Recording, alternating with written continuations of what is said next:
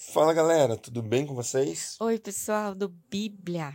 Pessoas, tudo certo. Hoje a gente está encerrando a nossa nona semana.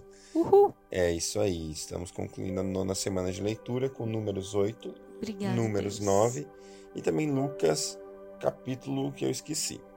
Mas isso a gente já vai descobrir juntos, tá bom? Pai, muito obrigado por esse dia, obrigado pelo teu amor por nós, pela sua graça, Sim, bondade, misericórdia, porque o Senhor é sempre fiel, sempre presente, Pai. Muito obrigado. Obrigado, Pai. O Senhor é bom. Muito obrigado. Abençoa, Deus, esse tempo de leitura da Sua palavra. Sim, de novo, Senhor. eu peço por revelação que os nossos olhos sejam abertos para entender e ver aquilo que o Senhor tem para nós, em nome de Jesus. Amém. Amém. É Lucas 19, tá? Então, Lucas 8, é Números 8, Números 9 e também Lucas 19. Beleza? Vamos nessa. Vamos lá. Números 8. A preparação das lâmpadas do candelabro. Disse também o Senhor a Moisés: Diga o seguinte a Arão: Quando você preparar as sete lâmpadas, estas deverão iluminar a área da frente do candelabro. Arão fez assim. Dispôs as lâmpadas de modo que estivessem voltadas para a frente do candelabro, como o Senhor tinha ordenado a Moisés. O candelabro foi feito de ouro batido, do pedestal às flores, conforme o modelo que o Senhor tinha mostrado a Moisés. O Senhor disse a Moisés: Separe os levitas do meio dos israelitas e purifique-os. A purificação deles será assim: Você aspergirá a água da purificação sobre eles. Fará com que rapem o corpo todo e lavem as roupas, para que se purifiquem. Depois eles trarão um novilho com a oferta de cereal da melhor farinha amassada com óleo, e você trará um segundo novilho como oferta pelo pecado. Você levará os levitas para a frente da tenda do encontro e reunirá, toda a comunidade de Israel. Levará os levitas à presença do Senhor, e os israelitas imporão as mãos sobre eles.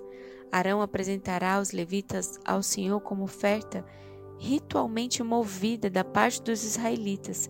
Eles serão dedicados ao trabalho do Senhor. Depois que os levitas impuserem as mãos sobre a cabeça dos novilhos, você oferecerá um novilho como oferta pelo pecado e outro como holocausto ao Senhor, para fazer propiciação pelos levitas. Dispõe os levitas em frente de Arão e dos filhos dele e apresente-os como oferta movida ao Senhor.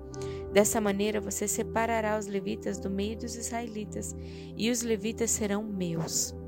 Depois que você purificar os levitas e os apresentar como oferta movida, eles entrarão na tenda do encontro para ministrar. Eles são os israelitas que deverão ser inteiramente dedicados a mim. Eu os separei para serem meus, em lugar dos primogênitos, do primeiro filho de cada homem e mulher israelita. Todo primogênito em Israel, entre os homens e entre os rebanhos, é meu. Eu separei para mim, quando feri todos os primogênitos no Egito e escolhi os levitas em lugar de todos os primogênitos em Israel. Dentre todos os israelitas, dedique os levitas como dádivas e os aos seus filhos. Eles ministrarão na tenda do encontro em nome dos israelitas e farão propiciação por eles, para que nenhuma praga atinja os israelitas quando se aproximarem do santuário. Moisés, Arão e toda a comunidade de Israel fizeram com que os levitas, como o Senhor tinha ordenado a Moisés. Os levitas se purificaram e lavaram suas roupas, e Arão os apresentou como oferta ritualmente movida perante o Senhor, e fez propiciação por eles para purificá-los. Depois disso, os levitas passaram a ministrar na tenda do encontro, sob a supervisão de Arão e de seus filhos. Fizeram com os levitas como o Senhor tinha ordenado a Moisés. O Senhor disse ainda a Moisés: Isto diz respeito aos levitas.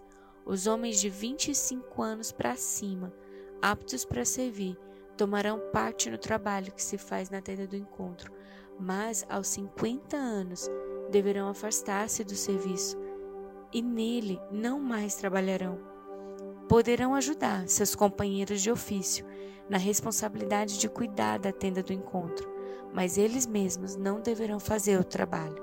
Assim, você designará as responsabilidades dos levitas. Números 9. O Senhor falou com Moisés no deserto do Sinai, no primeiro mês do segundo ano depois que o povo saiu do Egito, e disse: Os israelitas devem celebrar a Páscoa na ocasião própria.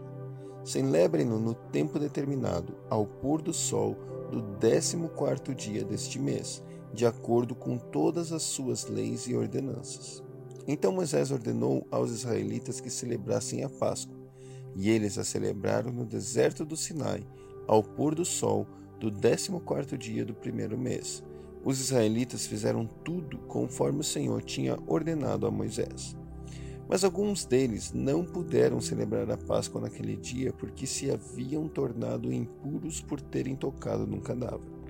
Por isso procuraram Moisés e Arão naquele mesmo dia e disseram a Moisés: Nós nos tornamos impuros por termos tocado num cadáver, mas por que deveríamos ser impedidos de nos apresentar, de apresentar nossa oferta ao Senhor na, na ocasião própria, como os demais israelitas?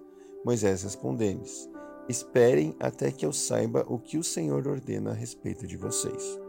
Então o Senhor disse a Moisés: Diga o seguinte aos israelitas: Quando algum de vocês ou de seus descendentes se tornar impuro por tocar em algum cadáver ou estiver distante por, por motivo de viagem, ainda assim poderá celebrar a Páscoa do Senhor.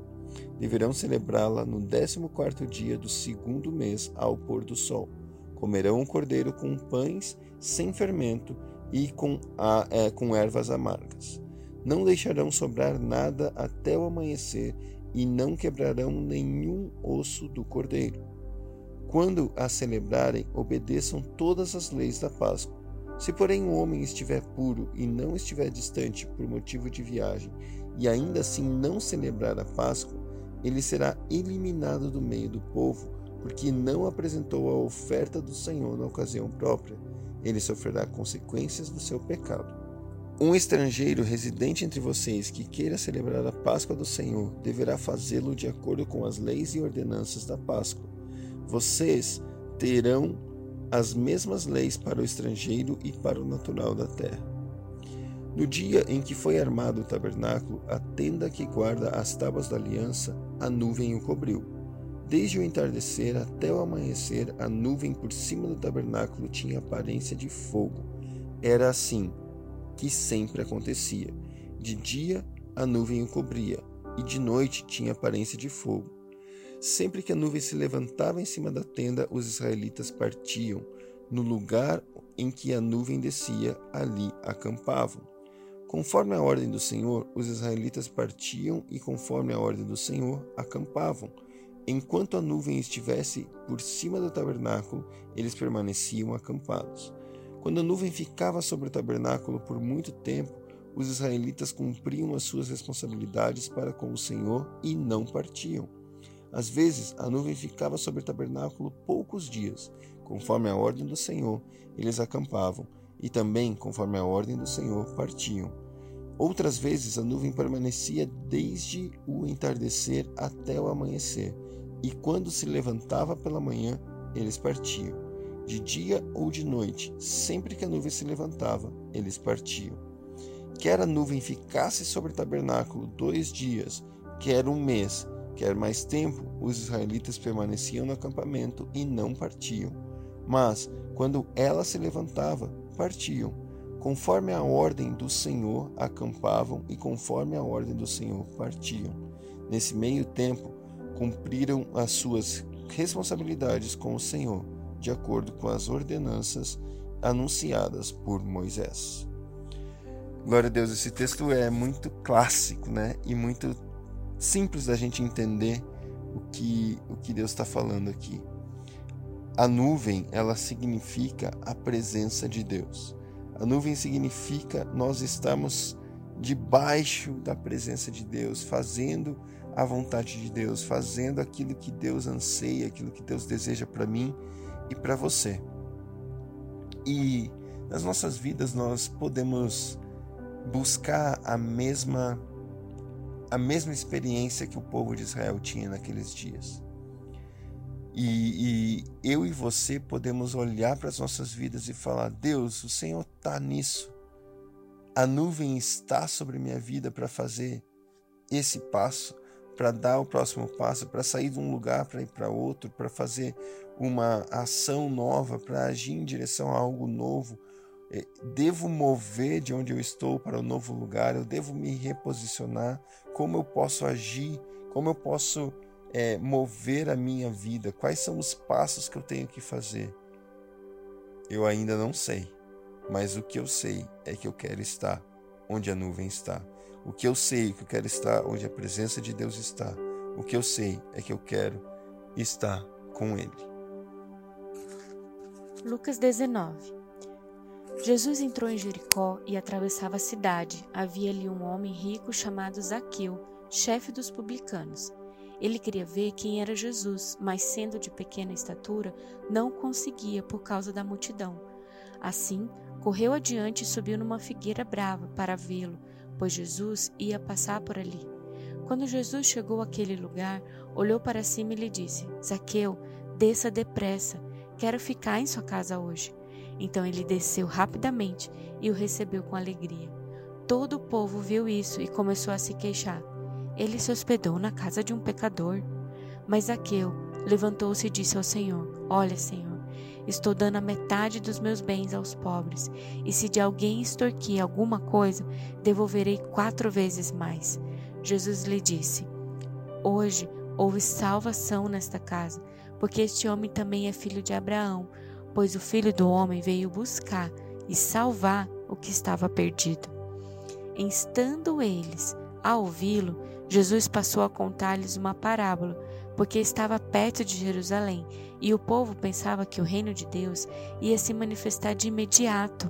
E ele disse: Um homem de nobre nascimento foi para uma terra distante para ser coroado rei e depois voltar. Então chamou dez dos seus servos e lhes deu dez minas. E disse ele: Faça esse dinheiro render até a minha volta. Mas os seus súditos o odiavam e por isso enviaram uma delegação para lhe dizer: não queremos que este homem seja nosso rei.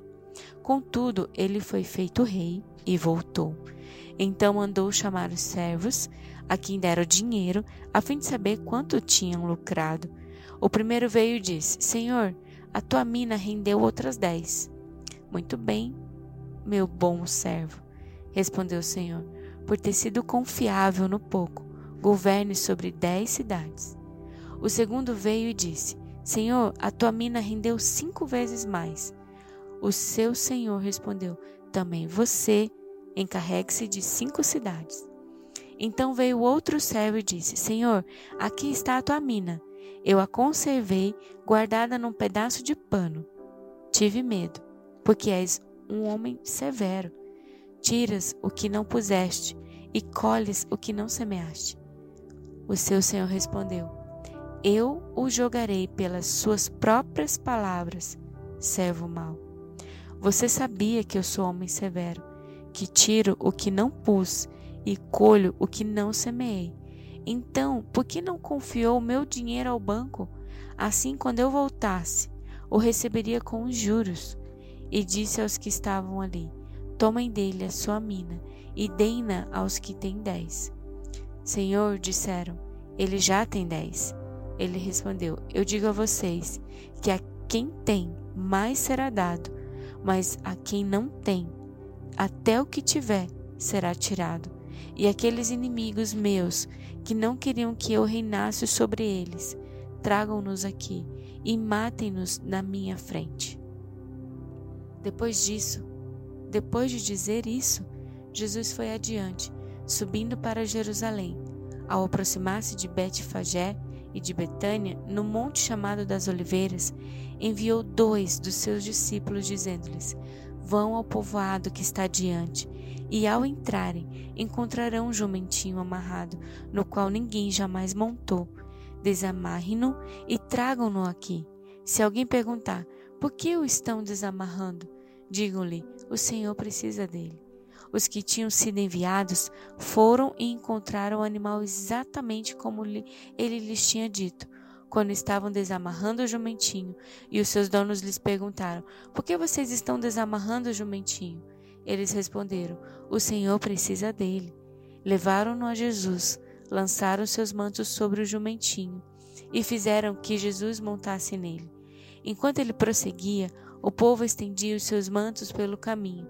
Quando ele já estava perto da descida do Monte das Oliveiras, toda a multidão dos discípulos começou a louvar a Deus alegremente e em alta voz por todos os milagres que tinham visto e exclamavam: Bendito é o Rei que vem, em nome do Senhor. Paz no céu e glória nas alturas. Alguns dos fariseus que estavam no meio da multidão disseram a Jesus: Mestre, repreende os teus discípulos. Eu digo a vocês, respondeu ele: se eles se calarem, as pedras clamarão. Quando se aproximou e viu a cidade, Jesus chorou sobre ela e disse: Se você compreendesse nesse dia, sim, você também, o que traz a paz. Mas agora isto está oculto aos seus olhos. Virão dias em que os seus inimigos construirão trincheiras contra você, a rodearão e a cercarão de todos os lados. Também a lançarão por terra, você e os seus filhos. Não deixarão pedra sobre pedra, porque você não reconheceu a oportunidade que Deus concedeu você. Então ele entrou no templo e começou a expulsar os que estavam vendendo, e disse-lhes: Está escrito: A minha casa será casa de oração, mas vocês fizeram dela um covil de ladrões. Todos os dias ele ensinava no templo, mas os chefes dos sacerdotes, os mestres da lei e os líderes do povo procuravam matá-lo. Todavia não conseguiam encontrar uma forma de fazê-lo, porque todo o povo estava fascinado pelas suas palavras.